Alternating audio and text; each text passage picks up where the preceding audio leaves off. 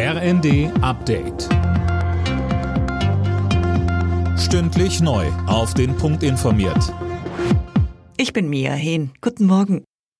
Nach zwei Silvestern mit Corona-Auflagen haben es die Deutschen zu diesem Jahreswechsel wieder krachen lassen. Tausende feierten in den Innenstädten.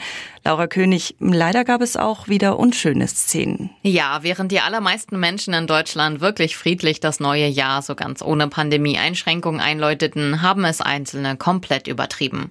Für Polizei und Feuerwehr gab es eine Flut an Einsätzen. In Berlin rief die Feuerwehr den Ausnahmezustand aus, so viele Löscheinsätze gab es. Einsatzfahrzeuge wurden sogar mit Böllern unter Beschuss genommen. Das große zentrale Feuerwerk am Brandenburger Tor fiel übrigens in diesem Jahr aus. Stattdessen gab es eine Lichtshow.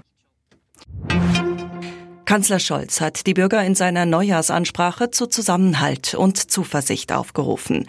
Ein schweres Jahr geht zu Ende, sagte er. Trotz allem sei Deutschland ein starkes Land, das mit Tempo an einer sicheren Zukunft arbeitet. Neben Bürger- und Wohngeld kommt 2023 auch die Strom- und Gaspreisbremse. Ab März sollen die Energiekosten damit gedeckelt werden. Daniel Bornberg. Gas soll dann rückwirkend zum Januar nur noch höchstens 12 Cent pro Kilowattstunde kosten, Strom höchstens 40 Cent. Das Ganze gilt für 80 Prozent des bisherigen Jahresverbrauchs. Für alles darüber zahlt man den aktuellen Marktpreis. Für die Industrie gelten nochmal etwas andere Bedingungen. Im Frühjahr soll dann außerdem noch das 49-Euro-Ticket für den öffentlichen Nahverkehr kommen. Da müssen allerdings noch letzte Details geklärt werden.